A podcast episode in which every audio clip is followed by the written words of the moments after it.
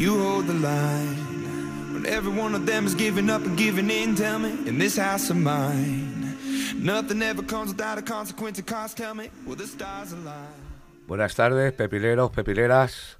Una tarde más, un programa Ruge Butarque hecho por los aficionados de la grada para la grada del Club Deportivo Legales. Hoy no toca el presentador bueno.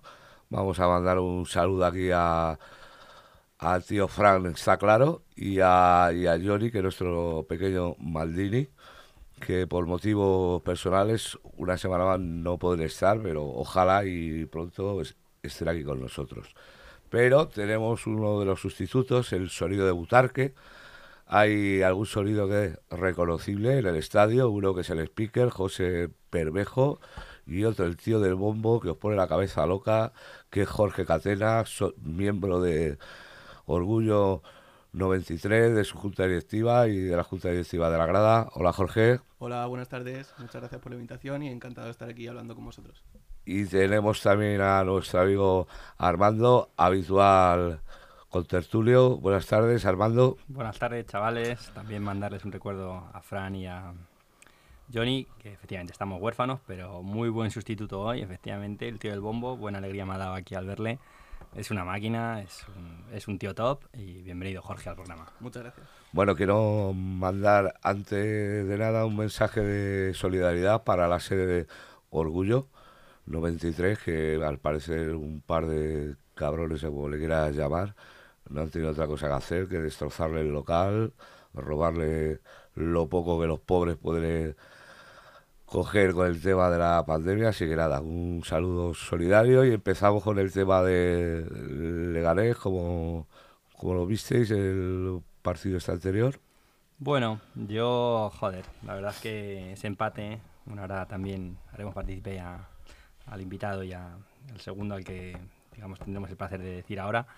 Pero, joder, eh, partido que, que, efectivamente que ganamos 1-0, le vi yo muy bien al Lega, un momento atacó la Ponferradina pero es verdad que tuvimos ahí y personalizamos la ocasión de Arnaiz.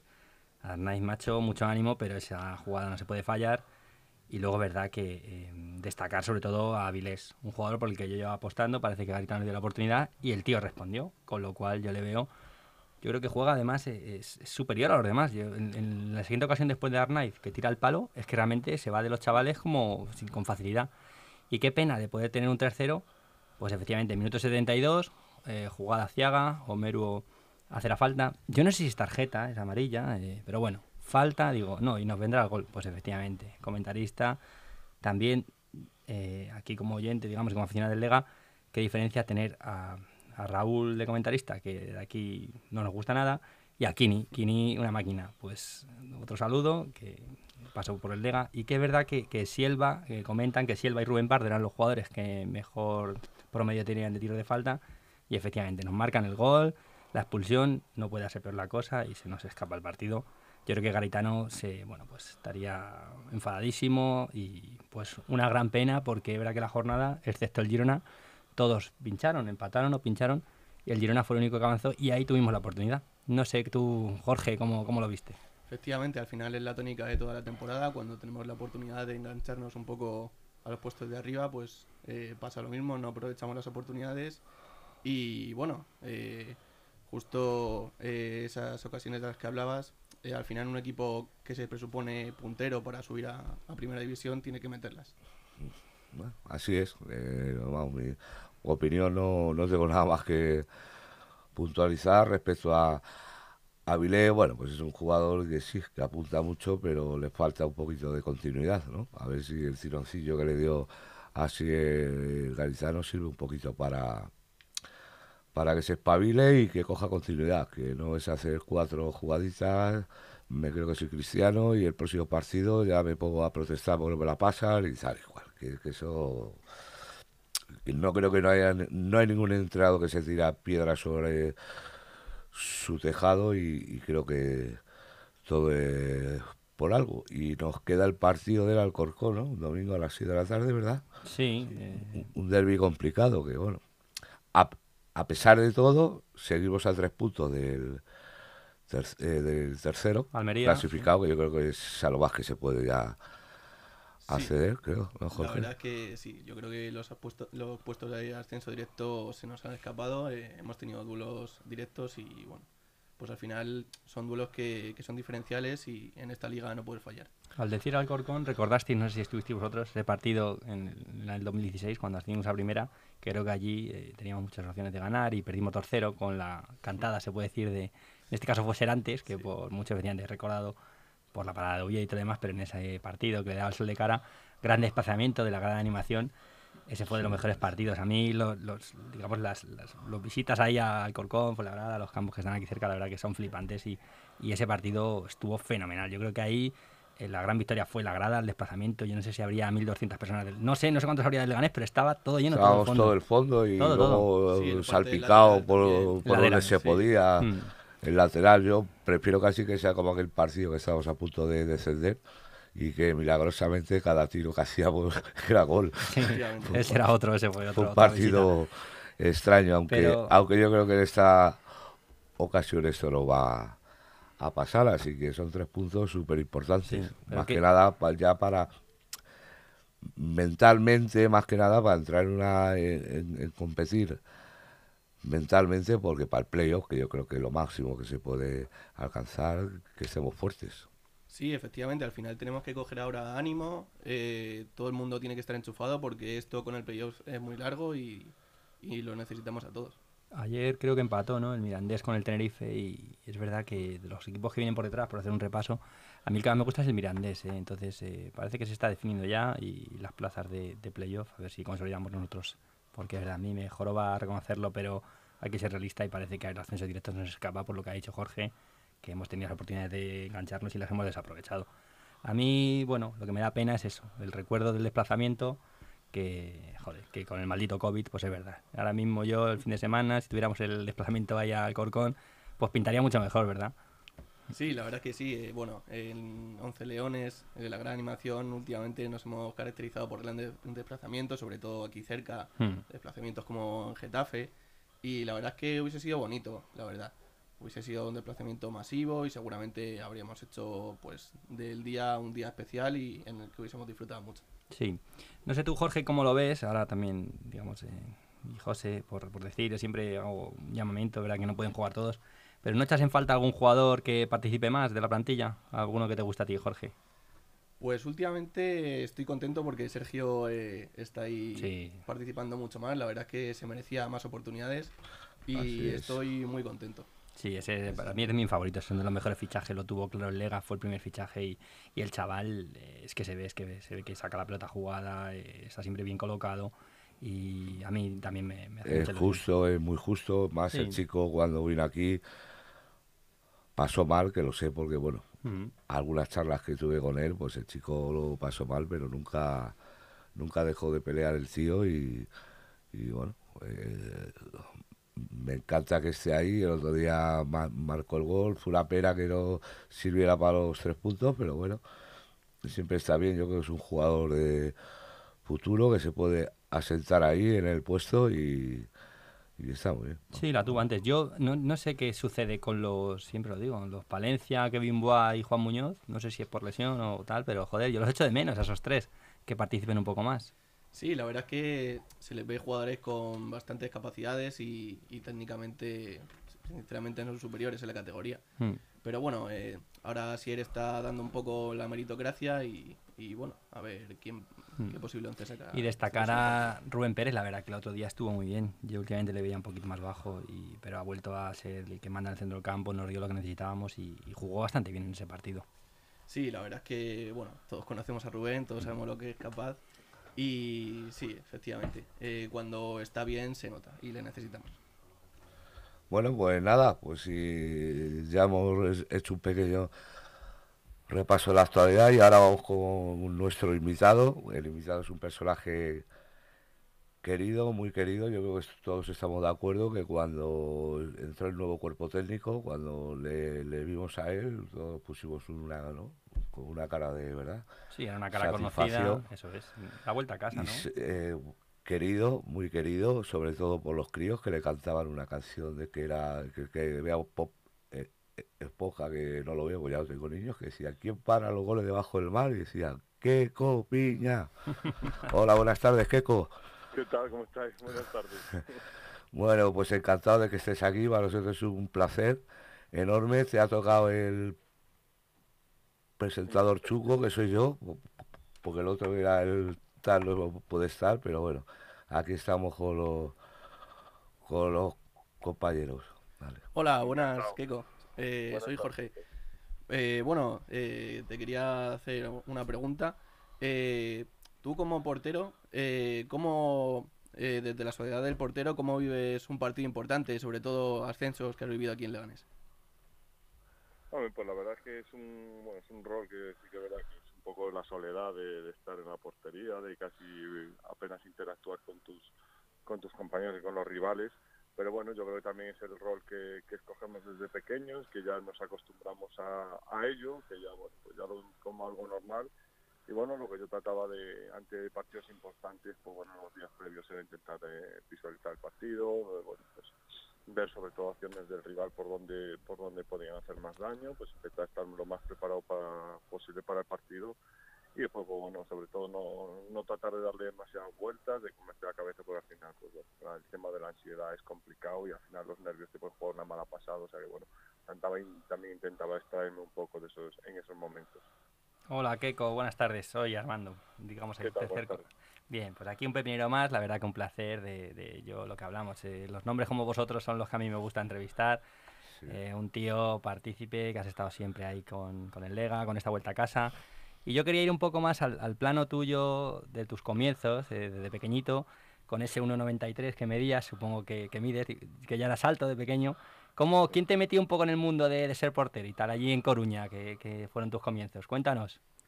Pues mira, la verdad es que empecé, bueno, siempre fui de los no que destacara demasiado, pero sí que era de los más altos de, de la clase, del colegio, y bueno, pues sí que, un poco por la altura, pues al final, pues yo me acuerdo empecé a jugar fútbol sala con 8 o 9 añitos y pues el típico partido que, bueno, nos íbamos turnando, pues un día me tocó a mí, parecía que lo decía más o menos bien, y la verdad es que yo le cogí gusto a la portería y bueno, a partir de ahí, pues bueno, mi padre que, que jugaba fútbol, pues pues no le gustaba mucho que fuera portero, pero bueno, me vio muy empeñado y bueno, pues a partir de ahí pues ya me metió en una escuela de porteros que era la única que había en Coruña, que era de, de un, un antiguo portero, Otero, un antiguo portero del, del Deportivo y bueno, pues a partir de ahí pues fui dando pasitos poco a poco, la verdad es que nunca sobresalí de pequeño, no, no, no sobresalía demasiado, pero bueno, fui evolucionando poco a poco, la verdad es que tuve suerte con, con los entrenadores que, de porteros que tuve durante toda mi carrera, sobre todo, bueno, esa primera etapa de formación fue la más importante, la que más, la que yo creo que más me marcó, y a partir de ahí, pues bueno, pues intentando compaginarlo con los estudios siempre, y yo creo que bueno, que se me daba más o menos bien, y bueno, por la suerte de,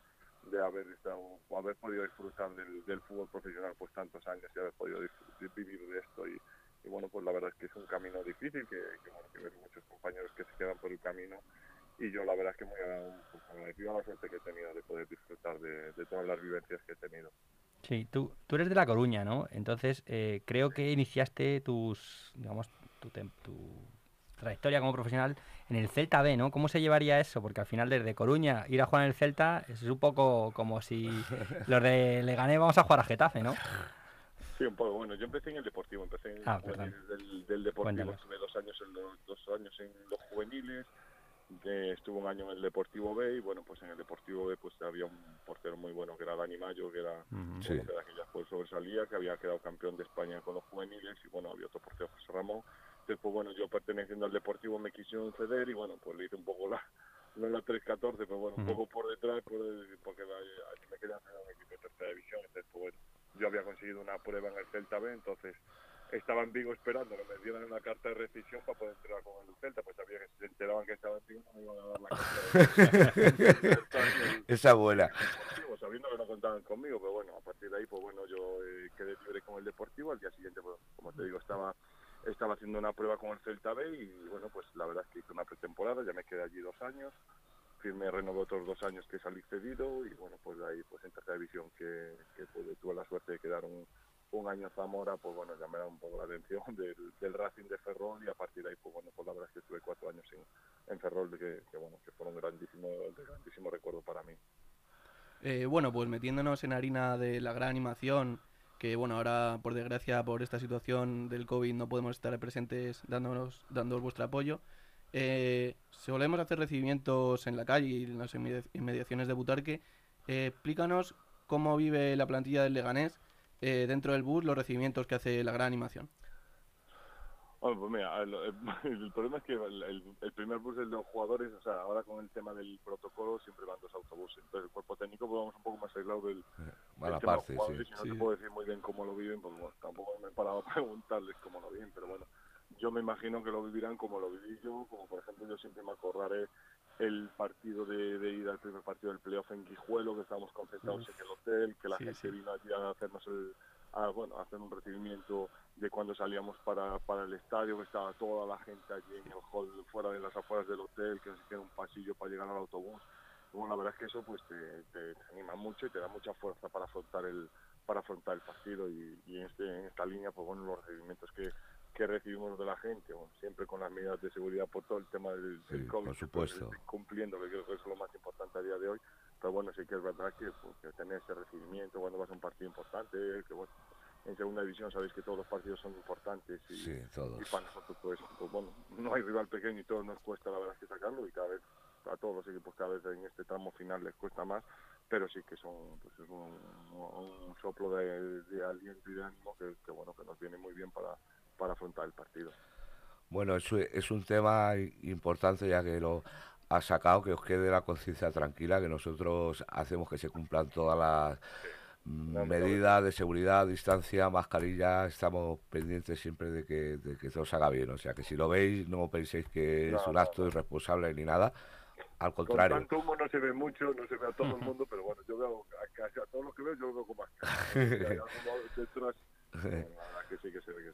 En, cuanto al tema de ambiente, de animación y tal, eh, tú tenías fama en la, en la época de jugador, aunque yo creo que todavía lo eres, porque el que portero siempre lo es. El ambiente que tenéis en ese equipo era especial y creo que tú eras uno de los promotores. ¿Qué, diferencias?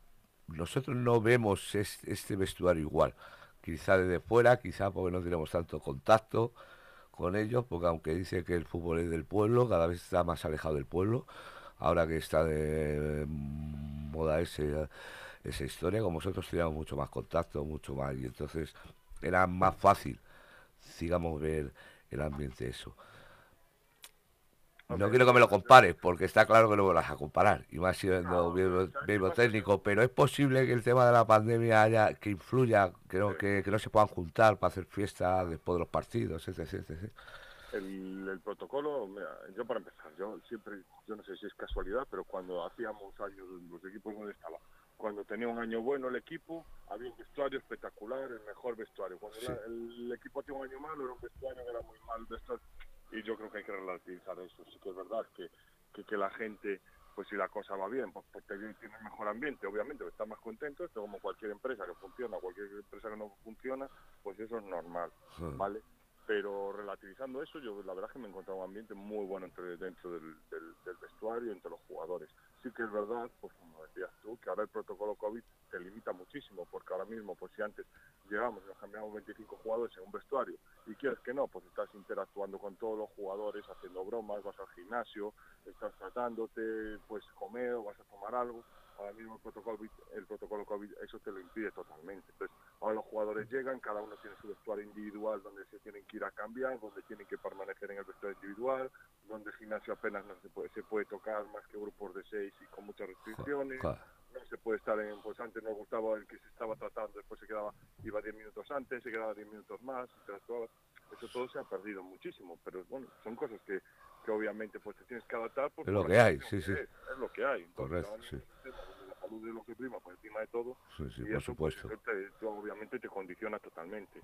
Pero yo la verdad que me he encontrado un grupo espectacular, donde ellos cuando pueden ser, veo que se juntan, hemos hecho alguna alguna cosa al aire libre con, con distancias y yo veo que más o menos en los entrenamientos hay un buen ambiente, pues bueno, dentro de lo que, lo que yo me he encontrado yo a lo largo de mi carrera, pues más o menos, un año un poco mejor, un año un poco peor, pero me encuentro un vestuario más que unido.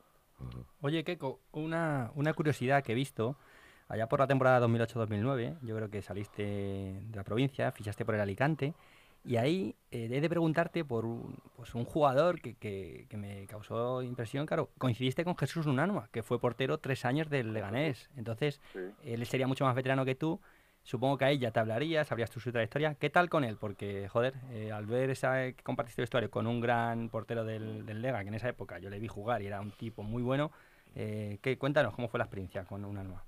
No, muy buena. Yo la verdad es que tenía muy buena relación. Es más, yo tenía relación más allá de lo que era el, el día a día, que era muy bueno. Pues nos juntamos con la familia, ¿no? tenemos un grupo, la verdad es que bastante majo. Es verdad que ese año, pues bueno, pues tuvimos problemas de, de impagos y bueno, problemas deportivos Sí. que bueno, que al final pues una temporada mala se juntó, pero bueno, la verdad es que estuve, durante todo el año tuve una relación muy buena con él y ya te digo, la verdad es que no he vuelto a coincidir con él, no, no he tenido la oportunidad Mm. de, de enfrentarme o coincidir en algún acto, pero sí que, bueno, alguna vez sí que sí que he hablado con él, un año, dos o tres años, uno o dos años después que estuvo a punto de firmar en la Real Sociedad, también fue por medio de él que hizo una llamada a Ujú. persona que estaba allí en la Real, o sea que sí que te he mantenido, pues bueno, ahora es verdad que he perdido la relación con él, Sí. pero ese año que estuve con él, la verdad es que tuve una, una relación con él magnífica, una persona que, bueno, si ya lo conocéis, pues poco puedo decir de, bueno, de la forma de ser. Teníamos un día a día que, bueno, es verdad que empezó jugando él, al final cambiaron al jugué yo los últimos 12 partidos o así, que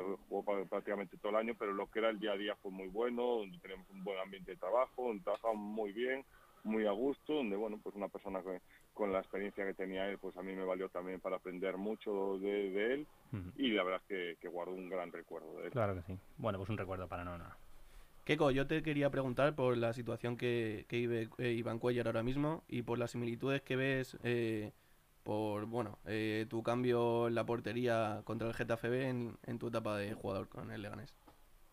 Bueno, eh, yo creo que los cambios en el fútbol profesional, pues bueno, pues yo creo que, que Iván tiene, tiene más que experiencia, más que de sobra. Es verdad que, que por dentro lo estaba jodido, normal, porque yo siempre lo hablo con él, lo hablo también con Dion Conde, con así en su día lo hablaba también. Al final, el portero y cualquier jugador, cuando no juega, está jodido y eso es bueno, porque eso yo siempre se lo digo, lo que, lo que no puede ser es que un jugador no juegue y esté contento, eso no puede ser. Está jodido, pues tiene que estar jodido, eso es bueno, pero sí que es verdad que, que, bueno, pues dentro de eso o sea, lo, ha, lo, ha, lo ha acatado como una decisión de- del míster y, y yo creo que el día a día está siendo espectacular con los tres, tanto con Asier como con Pichu como con, con Diego Conde, la verdad es que no puedo tener la más mínima queja de ninguno y yo creo que en ese aspecto pues ha dado el lo de pecho y bueno, pues al final es un líder de vestuario y el líder pues bueno, pues tiene que ser líder en las buenas y sobre todo en las malas. Y cuando uno es ejemplo de un vestuario sobre todo en las es cuando se ven los, los grandes ejemplos y, y en ese aspecto él está a la altura, está ayudando incluso a otros compañeros que también lo están pasando mal y bueno, yo creo que en ese aspecto pues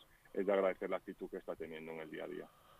Bueno, que quiero aprovechar aquí, por cierto, hablando de porteros, hoy he escuchado una entrevista a Juan Carlos Uzue, que está pasando ahora por un mal, unos malos instantes, y bueno, pues le quiero mandar todo nuestro saludo y nuestro apoyo, y que, bueno, que se vis- visibilice lo máximo posible el tema este, y, y nada, muchísimo ánimo desde aquí. Eh, ¿Había más nivel de porteros cuando estaba ahí vosotros estos tres? No, yo, al final siempre, siempre ¿Quién yo era creo que mejor, siempre ellos o vosotros? mejores, no sé qué, nada, al final yo creo que el fútbol ha ido evolucionando, los porteros de hace 20 años pues ahora mismo no valdrían, pero que también hubieran evolucionado con el fútbol. Es verdad que a mí, por ejemplo, me cogió el cambio una época donde cuando yo empecé, pues los porteros no apenas jugaban con los pies o, no jugábamos con los pies, pues yo viví la época donde no había sesiones y después, pues bueno, vas evolucionando. Por ejemplo, el caso de Jesús Unanua, pues que, que toda su carrera, casi toda, pues no apenas tenía que utilizar el juego con el pie, al final pues eh, fue evolucionando. Es verdad que los que los que les coge mayor un cambio de este, de, en este aspecto, pues le cuesta un poco más, pero o sea, eh, lo- al final los jugadores, el portero en este caso, pues se van adaptando a los a los nuevos tiempos. Yo creo que ahora no son ni mejores ni peores, son diferentes. El portero que, que juega ahora seguramente antes no jugaría y el que jugaba antes seguramente no juega ahora, no jugaría ahora. Pero yo creo que son épocas donde la- el fútbol va evolucionando, como te digo, donde cada la- cada posición, y en este caso la de portero, ha evolucionando, ha evolucionado una barbaridad en los últimos 10, 20 años. Y en ese aspecto yo creo que son cosas incomparables, no se puede comparar un portero de antes con los de ahora. Antes, Yo, también ahora hay sí. más medios para evolucionar, pues bueno, eso todo te condiciona también. yo no es ni por hacerte la pelota ni nada, pero sí es verdad que cuando te ponían yo tenía una calma, una tranquilidad de la hostia. No, ¿eh? yo no veía hueco, claro. Eh, Yo si siempre he sido este defensor de los porteros grandes. Ocupa toda la portería, macho, una tranquilidad que tenía.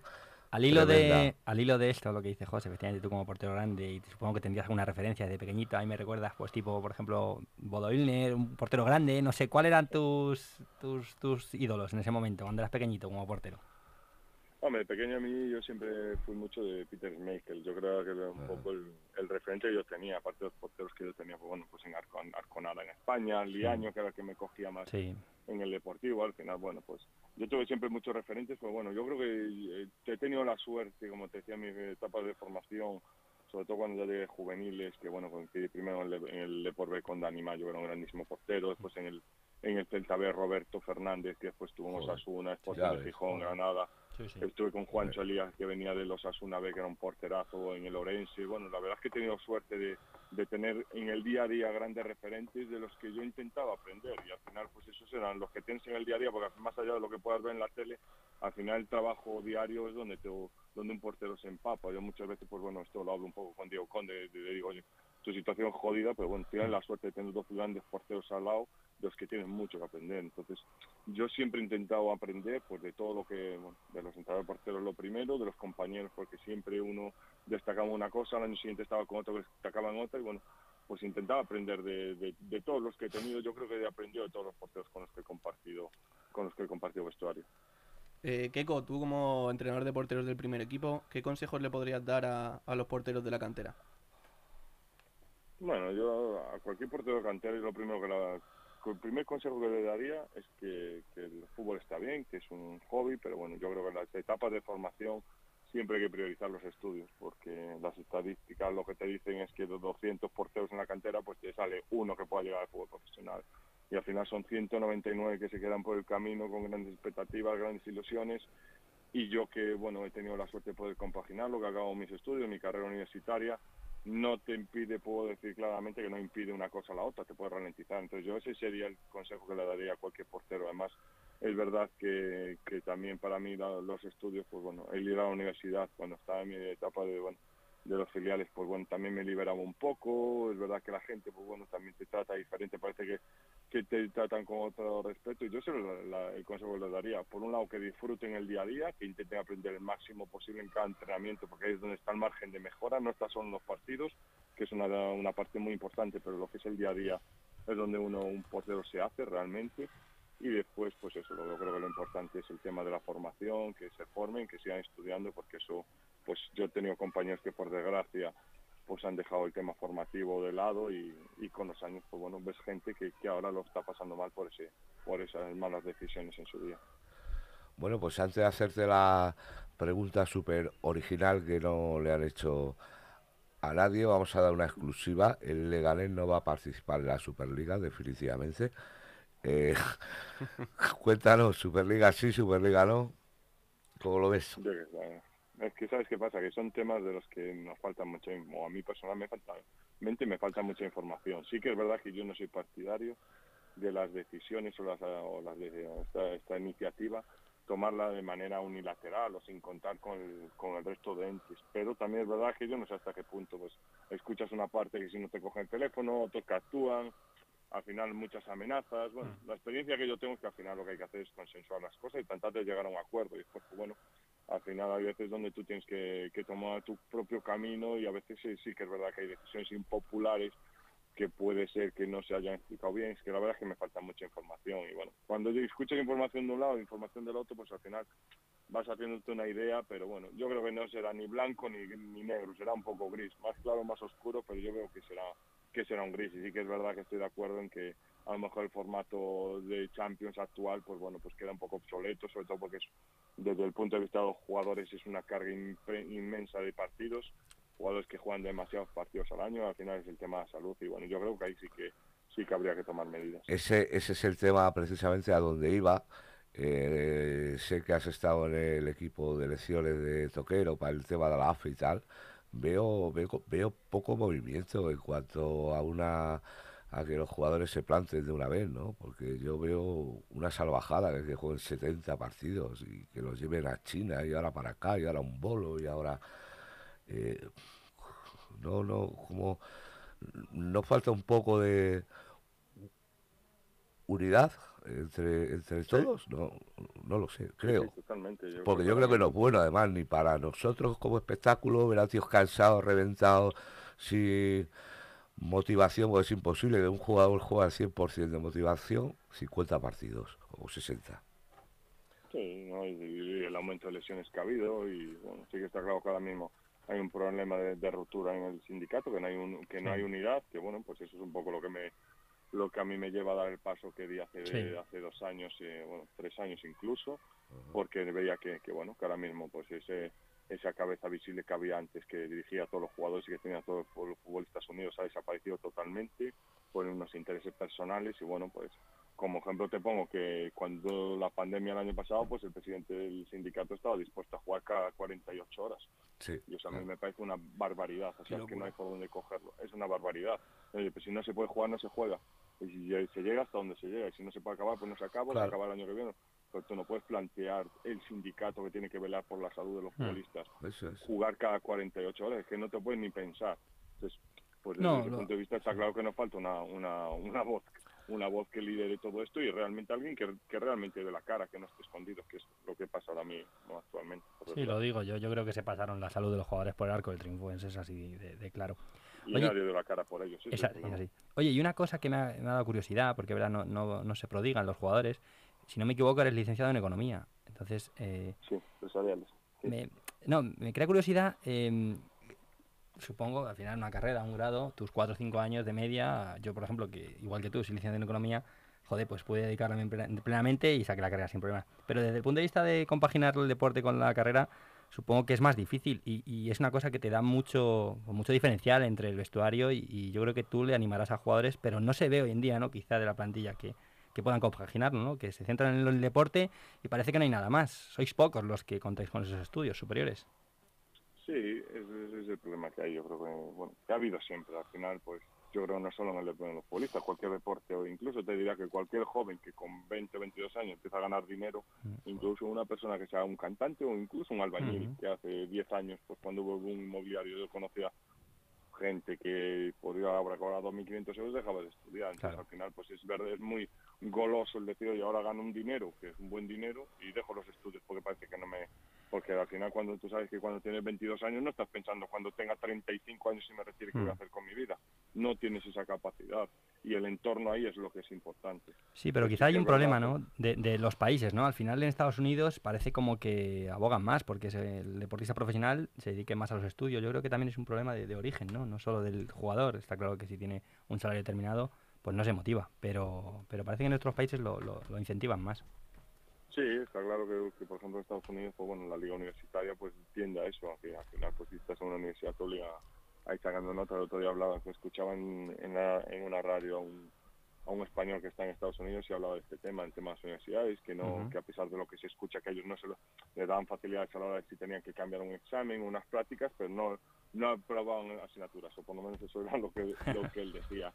Claro. Que en mi caso, pues por ejemplo, yo la carrera de empresarial que la tenía que haber hecho en tres años, tardé seis años en Claro. hacerla. Me lo pues, imaginaba. más- Mm. Más despacio, sobre todo los últimos años que ya eran asignaturas muy prácticas que te exigen ir a clase y era mucho más difícil.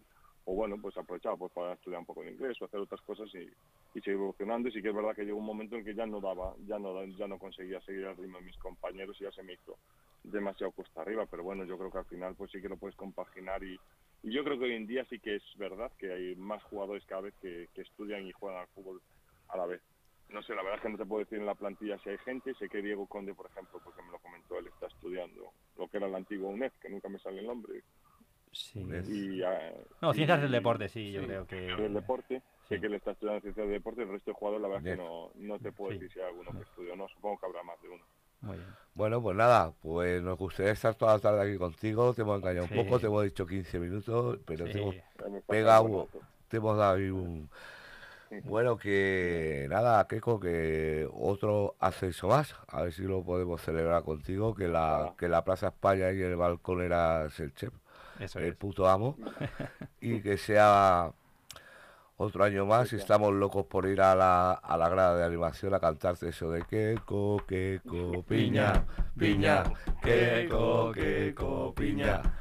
Bueno, pues muchísimas gracias. y- otros protagonistas, pero bueno. pero también nosotros no olvidamos a los a los que siempre han estado ahí. Bueno, muchísimas gracias, Keiko. un buen rato y bueno, para lo que necesitéis.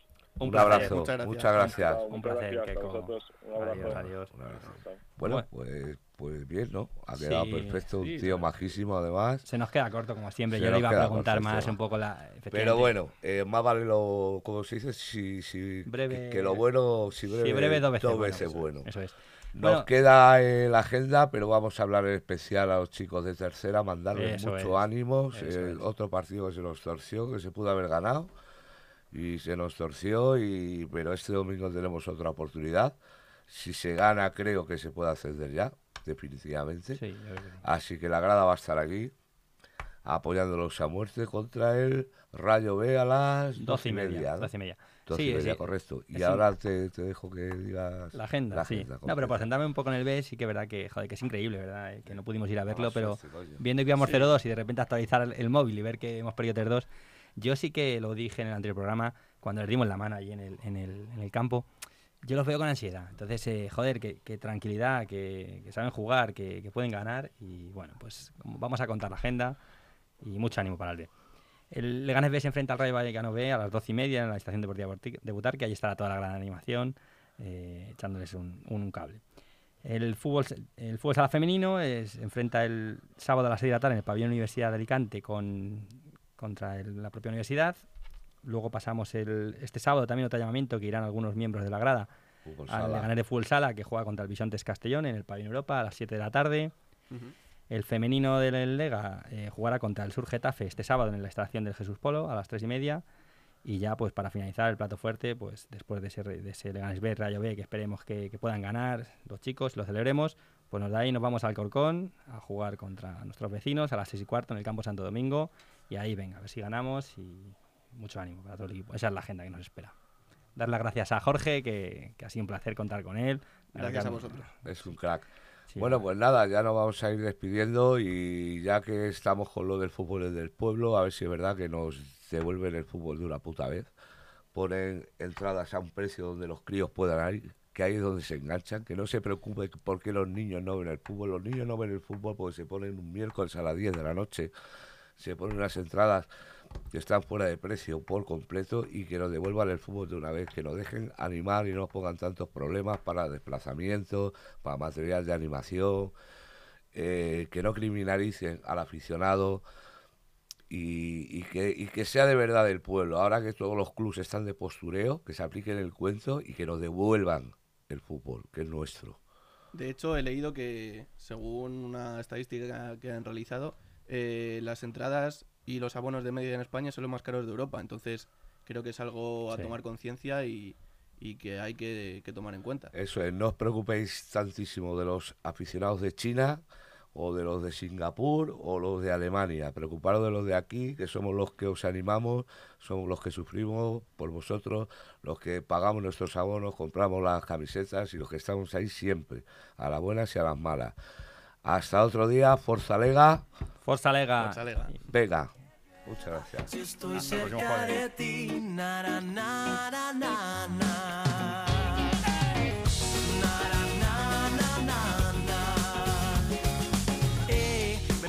día molestándote. Las travesuras que te quiero hacer. Me encanta verte, enfadarte y reírme Y aunque lo intentes no puedes hoy Dejarme ni un segundo de querer. Y te mortifica que lo sepa bien